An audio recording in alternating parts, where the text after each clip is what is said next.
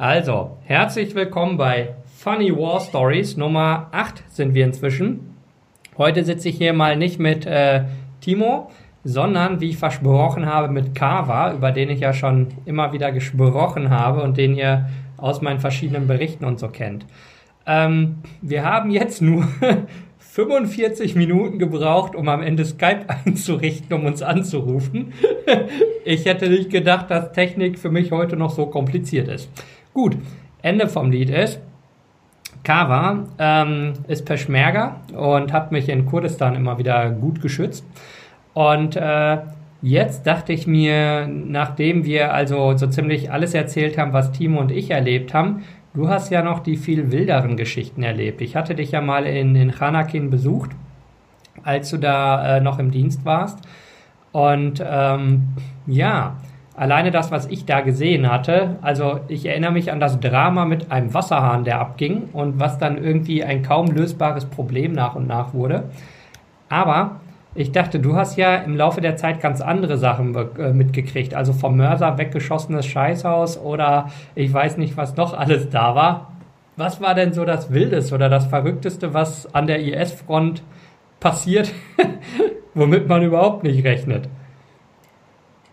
Ähm, das Verrückteste war, dass du zwischen den eigenen Leuten standest und meintest, du musst dein Visier einstellen und bräuchtest Hilfe von den Kameraden, von den Peschmergern. Und irgendwann kam ein Scharfschütze mit seinen Dragonov und seinen sechs Granaten an seinem Gürtel und meinte, kein Problem, ich habe die Lösung dafür. Und ich habe mich natürlich darüber gefreut, weil ich dachte, okay, der ist Scharfschütze, der weiß, was er macht.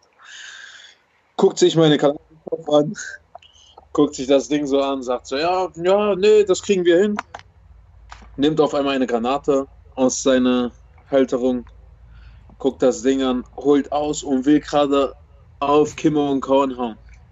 Ich die Hände über den Kopf geschlagen, so halt, stopp, nein, kannst du nicht machen. Das ist eine Granate. Sagt er, oh, Entschuldigung, du hast recht.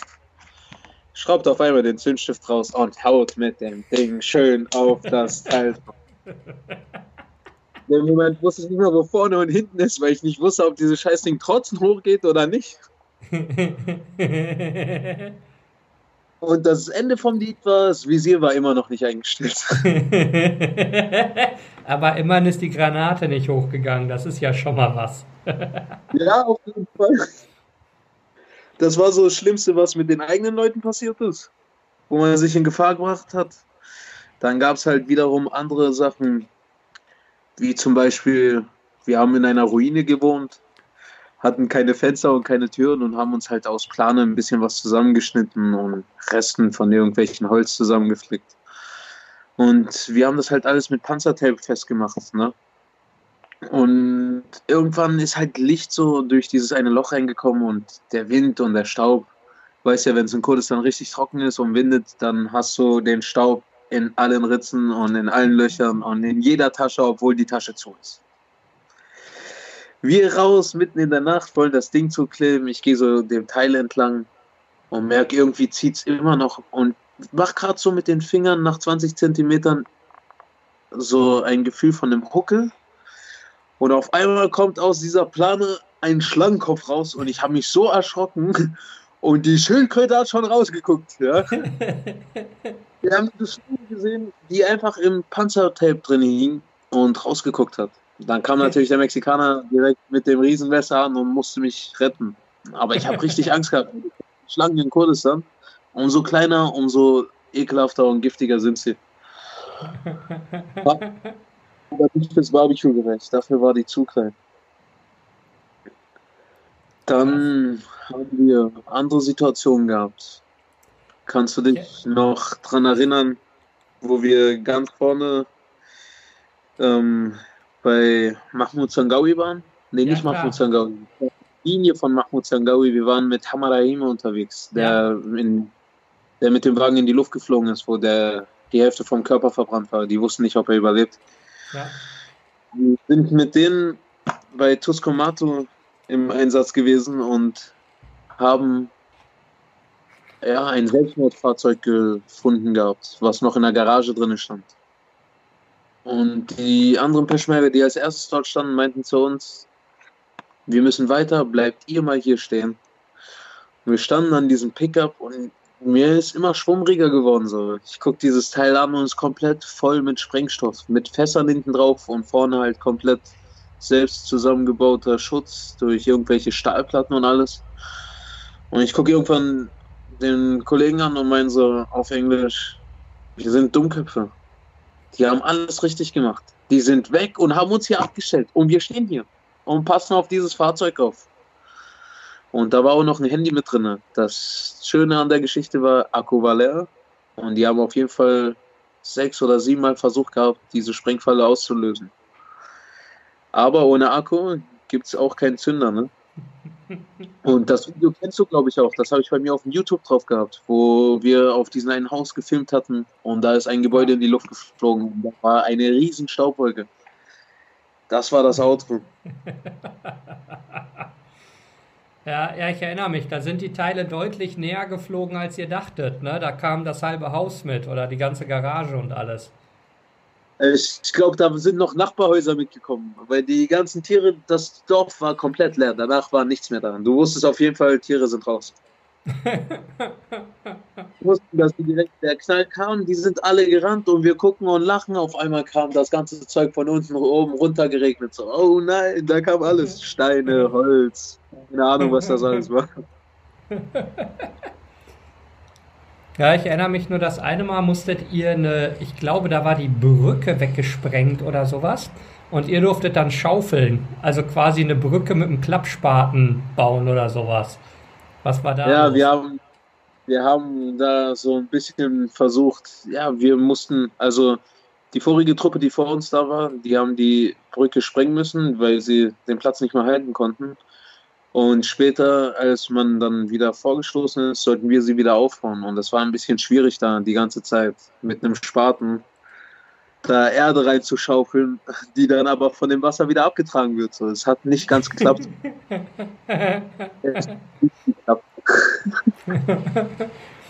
Und wir sind ja mal mit so einem schwarzen Humvee durch die Gegend gefahren. Da war oben so ein 50er drauf, eine Duschka, also das Ami-Ding nicht mehr. Wo habt ihr den denn ja. gefunden? Weil irgendwie mir scheint so, es sind nie Humvees von den Amis nach Kurdistan geliefert worden, aber es war eine ganze Menge darum, die man irgendwo mal am Straßenrand gefunden hat oder so. ja, manche ohne Sprit, manche vom IS verlassen und die Sache haben wir natürlich wieder benutzt. Ne? Und bei diesem schwarzen haben wir, der hat mir nicht gefallen, weil der sah einfach zu sehr nach IS aus. Und vor allem wollte ich damit nicht nachts rumfahren, ne? Weil wenn die eigenen Leute im Fahrzeug sind, dann schießen die auch. Ja, klar. Kannst du dich noch an mein erstes Silvester erinnern an der Front? Wo ich äh. die, ähm, wir waren alle sehr, sehr traurig, war nichts los. Wir saßen in unserer Kaserne und auf einmal zu Neujahr fangen die alle an zu schießen und wir denken, wir werden angegriffen. Ich bin mit zwei Jungs in Boxershorts und Stiefeln und unseren Waffen rausgerannt, direkt hoch auf den Wall. Und die anderen gucken uns so an, was ist mit dem verkehrt? Und wir fragen, wo sind die? Fragen die, wer? Wo, sind, wo, wo ist wer? Sagen wir, wo, wo sind die, die uns gerade beschießen? Dann siehst du den anderen schreit, Nauros Pirosbi, frohes neues Jahr und fängt an weiter zu Wir waren Idioten, die im Boxershorts dort standen und die dachten, wir sind komplett durch. Wir werden besoffen oder so. Das war katastrophal. Die kurdische Gelassenheit ist manchmal sehr, sehr gefährlich. Ja, na, ich erinnere mich ja dran, also eigentlich fast egal, was passiert war. Ich glaube, ich habe es nie erlebt, dass ein Peschmerga wirklich in Panik war oder so. Also egal auch, wo wir zusammen unterwegs waren. Also schon, dass man gemerkt hat, okay, jetzt wird's wild. Jetzt sind die Leute irgendwie angespannt, die sind konzentriert. Aber selbst dann immer noch eine dermaßen Gelassenheit und halt in der Sekunde, wo die Sache rum ist, also wo der Luftschlag kam oder wo du den letzten abgeknallt hast, so innerhalb von fünf Sekunden, alles klar. Äh, sollen wir erstmal Tee kochen? Äh, Karten spielen? Also so, in fünf Sekunden war die Sache wieder runter. Du kennst ja noch dieses eine Video von mir, wo wir so in der Dämmerung waren und die da alle mit den 50er Kalibern geschossen haben. So. Ja. Das erste, als wir unseren U-förmigen Halbkreis aufgebaut hatten, war der Adjutant vom General, der erstmal losgerannt ist und hinten außen haben wir die Teekanne rausgeholt hat und eine Feuerstelle klar gemacht hat. So, der Tee wird noch bevor der Angriff gestartet wurde. Der Tee muss immer das. ja, ich hatte auch, ähm, als ich mit Kakahama unterwegs war, da haben die halt Handgranaten über so einen Wall geschmissen, hinter dem der IS war. Also zwei mussten ran, Handgranaten rüberwerfen und die anderen lagen sozusagen auf dem Wall mit der RPG, also mit der Panzerfaust in der Hand und haben gewartet, bis ein Kommando kommt. Und während sie da halt lagen, mit dem Ding feuerbereit, haben sie auch noch in aller Ruhe, also es lag so quasi an der Schulter, mit beiden Händen erstmal eine Kippe gedreht, weil man weiß ja nicht, wie lange es dauert, bis man schießen muss. Also erstmal erstmal Raucherpause, ne? So, und irgendwie ja. quasi drei, drei, Meter hinter ihnen durch die Erde waren die IS-Leute von, also die nicht wussten, dass gleich ein Angriff kommt. Aber da habe ich auch gedacht, also, was für eine Routine die Leute haben. Also mit so, also Peschmerga heißt ja die, die dem Tod ins Auge blicken. Und wenn man das dann halt so sieht, denkt man, hm, den Namen haben die zu Recht. Also so, so, so völlig gechillt. Ich konnte es immer nicht glauben. Also für mich hat die Peschmerga sogar noch krassere Bedeutung. So, das sind die vor dem Tod noch laufen so. Diese mhm. Jungs sind alle komplett durch. Und du hast ja gemerkt, von Anfang an, bei mir war erstmal so ziemlich immer auf Achtung und jetzt sofort und da passiert was und komplett immer unter Adrenalin. Und nach und nach hat sich das alles so ergeben, dass es einfach normal geworden ist durch die anderen Quatschköpfe. Du hast ja Musik machen, die tanzen, der andere kaut am Gras rum und macht so und macht Selfies und, und über uns fliegen einfach die Kugeln. Du hast noch piu, piu, piu und wir kommen dann nicht raus die andere Seite brennt, dort kannst du nicht lang, da ist Wasser. Und alle sitzen da und sagen so, ja, okay, Pause. Ja, ich erinnere mich an die Fotos auf Facebook von äh, Kameran, vom äh, Acai-Chef von äh, Dohuk. Der hatte also irgendwie immer Fotos halt an der Front gemacht und unten in der Ecke von den Bildern auf Facebook war immer so, dieses Foto wurde mit einem Candycam-Filter gemacht wo ich auch immer dachte, so total geil, noch so, ja, ja, wir, wir jagen gerade Terroristen, aber mit irgendwie schön dem Beauty-Filter drüber und äh, natürlich dann mit einem rosa Rahmen oder mit ein paar Herzchen oder Peace-Zeichen drin oder so. Da habe ich auch gedacht, das ist zum Teil schon irgendwie, es ist einfach ein bisschen wir und, äh, und wild. Und dann, ja, war die Frage, wie bist du überhaupt dahin gekommen? Also, warum, was, was hast du an der IS-Front zu suchen gehabt? Also, wie lang kann ich jetzt genau nicht mehr sagen, aber ich bereite mich gerade auf die Bundeswehr vor und äh, muss 3000 Meter in 15 Minuten laufen, bin gerade bei 2500. Habe ja letztes Jahr auch ziemlich äh, kranke Krankengeschichte hinter mir gehabt. Mich hat es gegen die IS getroffen gehabt. Also ich bin gegen den IS da zum Kämpfen gegangen, weil es mich auch sehr familiär getroffen hat. Die Hälfte unserer Familie wurde dort umgebracht, ermordet, verschleppt viele andere Leute, die wir kannten, sind auch dort gestorben und haben auch ihr Leben für uns hier alle gegeben, die in Europa sicher leben und überall auf der anderen, äh, überall auf dem Rest der Welt so. Ich glaube, du merkst, dass es bei mir wieder so ein bisschen, ja, das ist schon ein drückender Schuh, so die, gerade das, was du fragst, so die Frauen und Kinder, die gelitten haben, die gestorben sind, die verkauft worden sind, vergewaltigt worden sind, man diese Videos gesehen hat und so, das hat mich im Kopf echt kaputt gemacht. Ich sitze hier, mir geht's super, ich gehöre zu diesem Volk und das Einzige, was mich hier kaputt macht, ist, dass ich nicht wusste, wie gut es mir geht. Ich habe hier alles und es gibt kein Leid. Und dort habe ich das halt alles kennengelernt. Ne? Und wusste es halt aus der Erfahrung von meiner Mutter. Ich habe sie auch sehr leiden sehen. Ja. Das hat mich dann halt dorthin bewegt. Ich war ja damals auch im Motorradclub. Die Jungs haben sich auch dafür stark gemacht gehabt und äh, hat sich alles auseinandergelebt gehabt. Und die Interessen waren da auf jeden Fall beide zusammen dort, auch gegen den IS zu kämpfen und alles und halt auch Eigeninteressen und so. Jeder hat seine. Jeder, der sagt, ich gehe dahin, nur um anderen zu helfen, kann ich mir nicht vorstellen. Jeder hat irgendwo ja, einen Nerv, der drückt. Entweder persönliche Gründe, man will nicht weitermachen, man weiß nicht, wo lange es geht oder man weiß nicht, welchen Abschnitt man im Leben jetzt hat. Oder halt wegen, wirklich wegen Familie. Ja, falsch geleitet, religionsmäßig.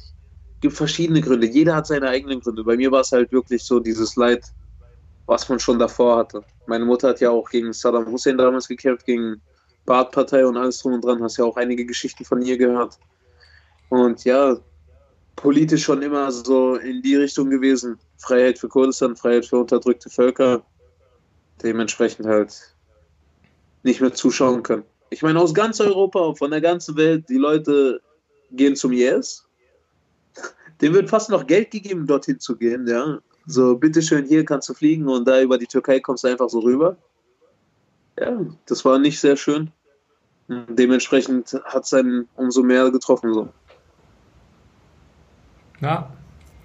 Und äh, jetzt äh, ist ja diese Überlegung, was macht man mit den IS-Leuten, also mit den deutschen IS-Leuten in äh, Kurdistan? die Tür hat gerade geklingelt, ich komme sofort.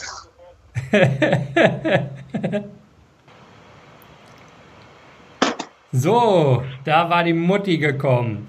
Zurück zur Frage. Wir waren gerade noch beim Thema.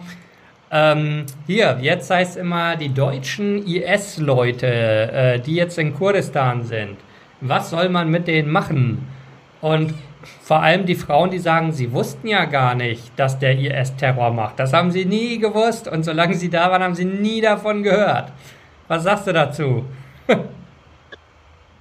ähm, ich glaube, ich werde dafür jetzt richtig, richtig einen auf den Deckel kriegen von wahrscheinlich vielen Zuschauern.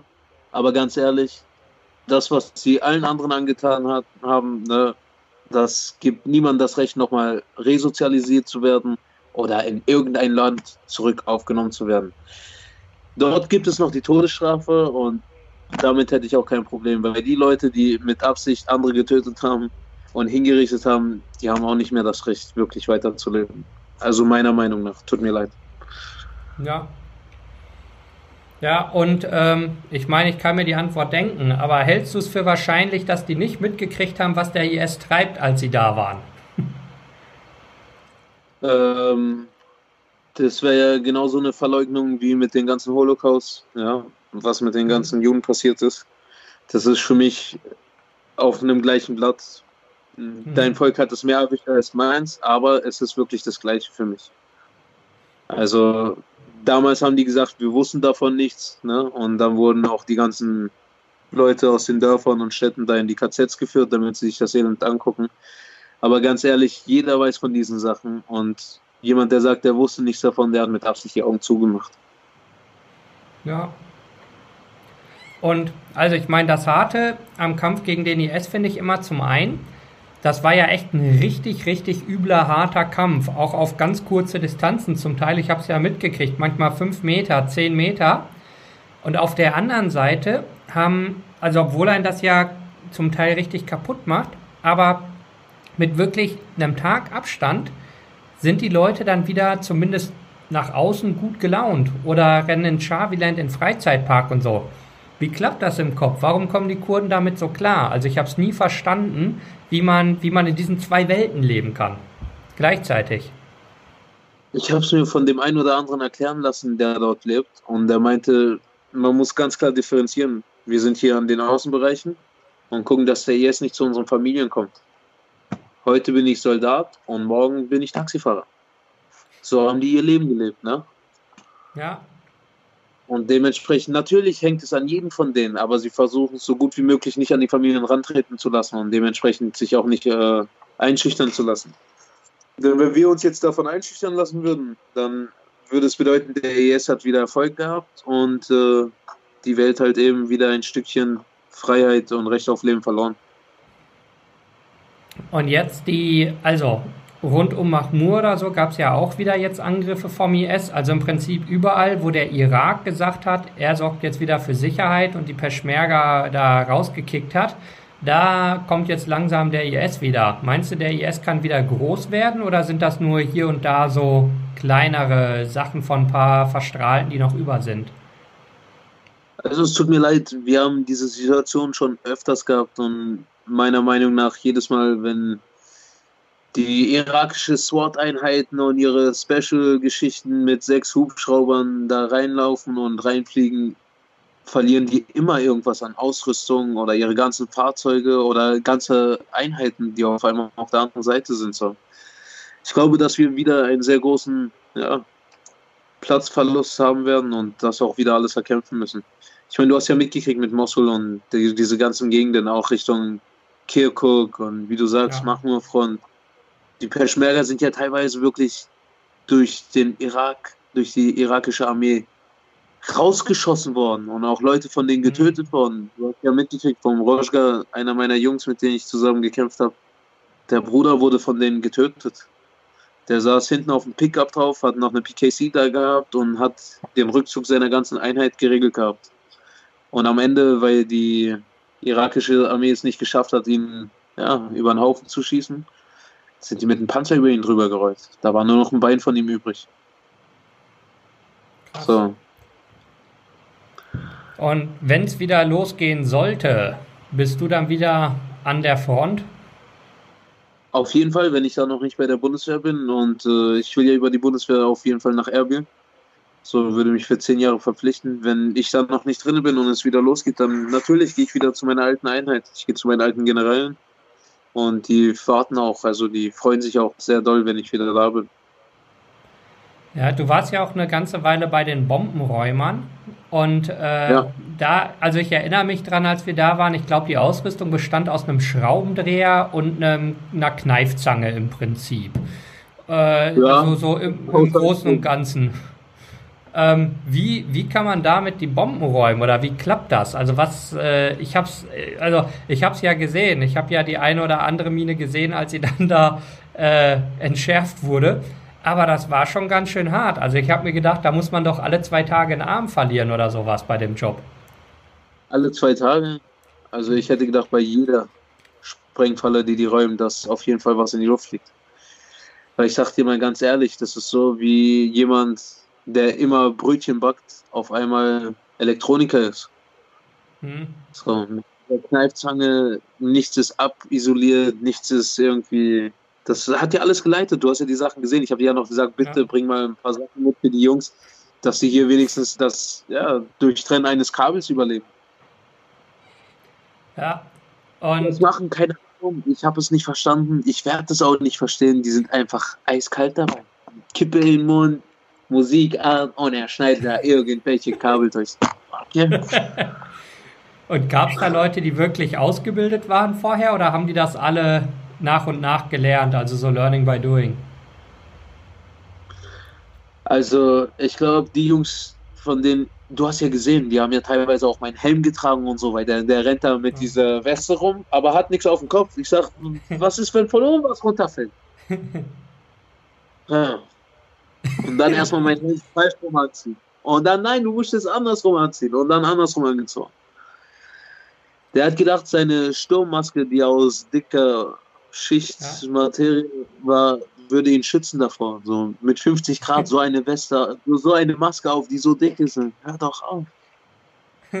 ja, nee, dass die Jungs, mit denen ich unterwegs war, wirklich ausgebildet waren. Die haben die Fahrzeuge gehabt und das war es eigentlich auch.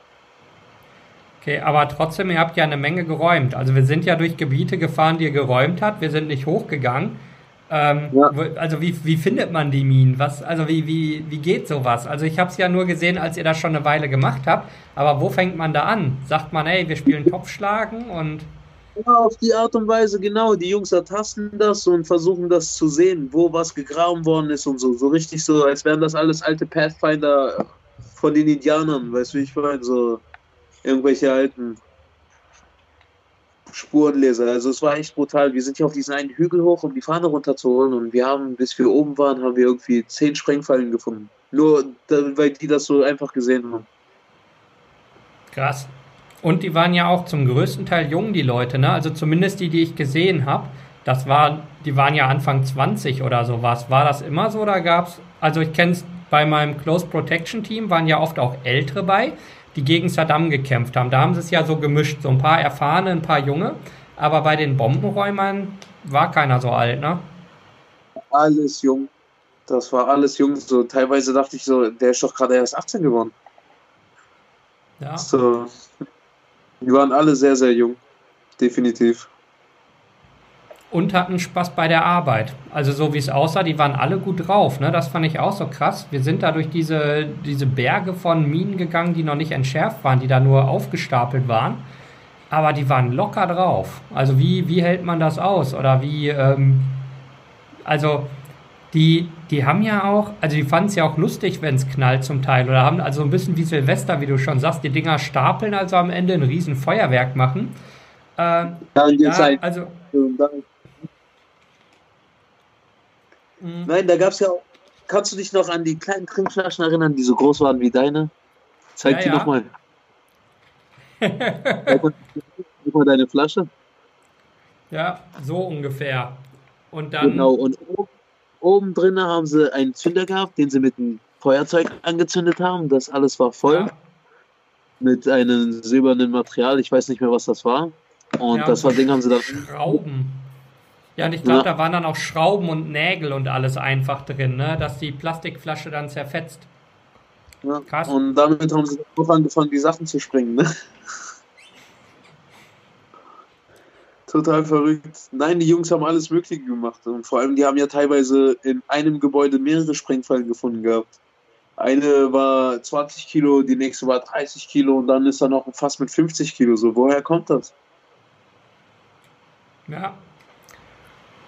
Und die Jungs, also ich kenne es sonst so in den, auch wenn wir bei dir in der Kaserne waren, abends war dann ja meist so wie chilliges Zusammensitzen. Die Leute haben mit ihren Familien telefoniert und man hat was gegessen oder keine Ahnung, Grillparty gemacht und so weiter. War das beim, beim Bombensquad vorne auch so? Es war bei allen so. Es war immer das Gleiche. Abends gab es Shisha hier, Shisha dort, da gab es einen Kaffee, da gab es auch noch Tee. Hier gab es frisch gekochtes, hier gab es gegrilltes. Es war alles immer vorhanden so. Zwar wenig, aber Hauptsache man konnte es so ein bisschen genießen und so. Man musste sich ein bisschen von dem ganzen Geschehen ablenken, ne? Ja.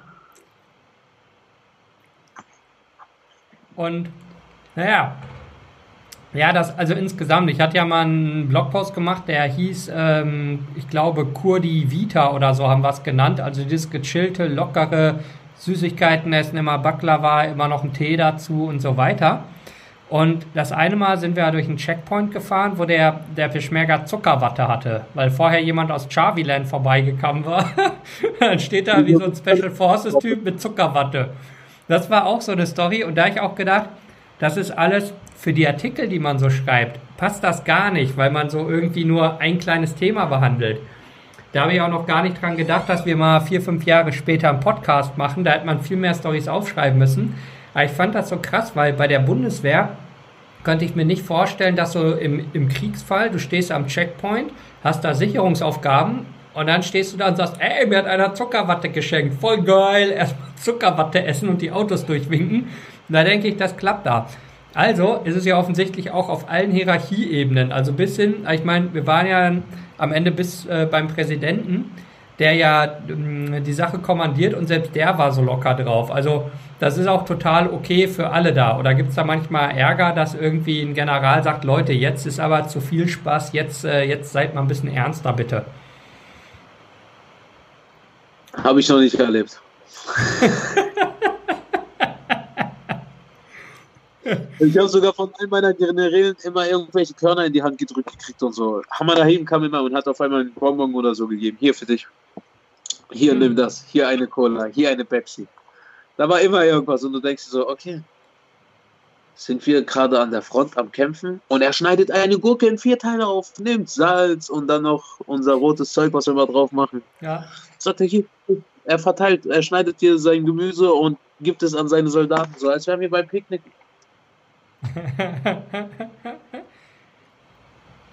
also, würdest du meinen, äh, dass diese Moral und also diese gute Laune auch im Krieg wichtig war. Also ich habe ja wenig irakische Armee gesehen und mit denen ja, also zumindest die, die ich gesehen habe, mit denen habe ich allen keine gute Erfahrung gemacht. Und mir schien halt auch, dass die nicht so gut drauf sind und halt auch nicht so, naja, wie soll man sagen? Also einfach, mir schien, die wissen nicht, wofür sie kämpfen. Oder so, wenn man es so zusammenfasst.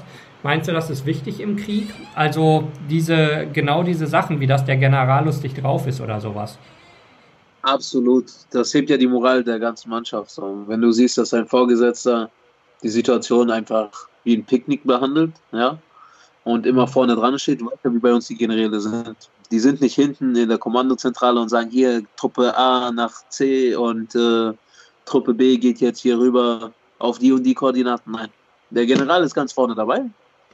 Und wenn du nicht mitkommst, dann hast du verloren. Ganz einfach. Nein, die sind auf jeden Fall Motivation für die ganzen Truppen, weil wenn du siehst, dass ein General, der altgediente Mann, der 70 Prozent seines Körpers verbrannt hatte, in einer Explosion, wo sein Auto in die Luft geflogen ist und drei seiner Securities tot waren, auf einmal vier Monate später wieder da vorne reinhumpelt, dann sagst du dir auch, okay, ich habe zwei gesunde Beine, zwei gesunde Arme. Was hält mich dran, da vorne hinzugehen? Der macht das sowieso die ganze Zeit. Und wie oft ist er schon in die Luft geflogen oder angeschossen worden? Den Hamadaim hast du ja kennengelernt. Den fühlt ja der eine Finger hier. Der hat ja. Ja. Wie, wie oft bist du in die Luft geflogen? Oder was gab es da alles? Unser Hambi, was in die Luft geflogen ist, ja, wo die Teile rumgeflogen sind und die Jungs dachten erstmal, mich hat es erwischt, weil als das Ding explodiert ist, habe ich mich auch direkt in den Boden geschmissen. Und die dachten so, okay, ich irgendwas dem Typen reingeballert und es war vorbei. Da ist ja die Scheibe noch an uns vorbeigeflogen. Die haben wir Scheibe, du weißt ja, wie schwer die Dinger sind. die ist, ja, die ist riesig. Wenn, wenn, das Ding aus 30 Meter Entfernung so, keine Ahnung, gefühlte 100 Meter in die Luft hochfliegt und dann runterkommt und du siehst nicht, wo das landet, dann sage ich mir auch, ich schmeiß mich genau hier hin und mache mich so klein es geht und werde einfach sehen, was da kommt. Ne?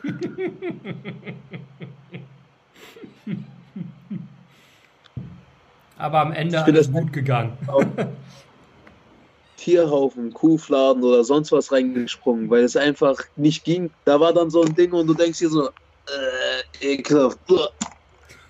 Aber okay, Hauptsache mich erwischt der Wasser nicht. Nein, da kommen schon sehr, sehr komische Situationen zusammen, wo du dann denkst, hey, was ist denn hier los?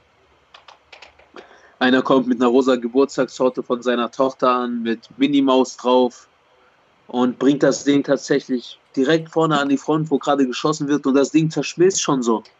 Und du siehst die Jungs alle mit ihren Händen so ein bisschen was davon essen und weitergehen. Und du denkst nur so, okay, was ist hier los? Eine Kindergeburtstagstorte mitten an der Front.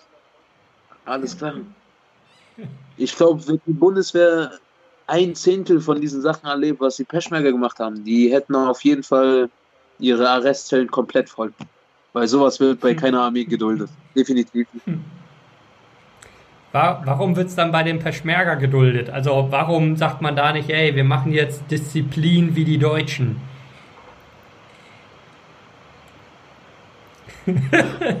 Wenn du darauf eine Antwort weißt, sag mir bitte Bescheid, weil ich weiß es nicht. Ja, naja, mir schien immer, dass das so, keine Ahnung, es sind ja wirklich fast alles ein, also das sind Leute, die stehen im ganz normalen Leben. Die, die sind zwar dann Soldaten immer wieder, aber selbst, äh, also selbst Leute vom, von der Counter-Terrorist Group fand ich so abgefahren, dass der eine sagte, ja, und nebenher habe ich einen Malerbetrieb. Wo ich, wo ich auch dachte, irgendwie, okay, und sagt, er hat drei, vier Angestellte. Die beißen in Eisenstangen rein und so und der führt einen Pinsel. So ganz, ganz schön und fein und alles. Wie kann das passen? Ja, ja, das, äh, also ich, ich glaube, ich könnte es mir auch nicht vorstellen, Peschmerga, die so in Reihe und Glied äh, da artig sitzen wie bei der Bundeswehr, es passt irgendwie nicht. Aber trotzdem haben sie ja nach all der Erfahrung, die sie haben, äh, gute Erfolge. Also man muss ja sagen, der IS ist in den Kern, also von der autonomen Region Kurdistan, nie reingekommen. Bei den Disputed Areas, da haben sie Teile überfallen. Also da, wo, wo halt unklar war, wessen Zuständigkeit das sein soll und so weiter. Aber ansonsten, wenn man es mal vergleicht mit Syrien oder mit was für große Teile vom Irak der IS zumindest anfangs überrannt hat, bis das hin und her ging, ähm, da haben sich die Peschmerga extrem gut geschlagen, trotz dieses Chaos und der schlechten Ausbildung. Und das hat mich immer, immer gewundert. Vor allem die Peschmerga haben ja die Regionen gehalten, die sie dann später von den Irakern abgenommen gekriegt haben. Ja, wo ja. die davor alle aufgegeben hatten und es nicht mehr hingekriegt haben. Ja. Tja. Vor allem die Peschmerga haben halt auch noch so eine Sache, die sind ja seit Saddam Hussein seiner Zeit sind die ja immer am Kämpfen gewesen und es gab eigentlich nie ein Ende. Jetzt mittlerweile werden wir noch aus der Türkei bombardiert, so versehentlich oder ja. unversehentlich, keine Ahnung, wie das zusammenkommt. Jetzt haben wir die Geschichte noch mit Iran. Da fällt wieder einiges auf uns zusammen und ich bin da auf jeden Fall sehr, sehr gespannt auf die, äh, auf die Hashti-Shabi-Milizen ne? und äh, auf Teheran, wie weit die sich da noch rein, ja, reintrauen in die ganze Geschichte. Ja, da würde ich sagen, lass uns da nächste Woche drüber sprechen, wenn wir uns wiedersehen. Dann haben wir schon ein gutes Thema. Was ist gerade mit dem Iran und mit den USA und äh, all diesen Sachen? Da können wir dann gucken, wie weit sich das noch entwickelt hat. Dann würde ich sagen, soweit erstmal vielen Dank für diese Folge. Ich vermute, die meisten, die hier zuhören, haben noch nicht viel mit Peschmergern zu tun gehabt, die ihn mal richtig live aus dem Einsatz erzählen konnten. Ähm, deswegen. Ich auch nicht. Ich war noch nie da drüben. Ich habe Deswegen, besten Dank dafür. Und dann würde ich sagen, sehen wir uns nächste Woche und machen dann nochmal eine Runde. Ich wünsche einen schönen Abend und Dankeschön. Bitteschön. Wir sehen uns.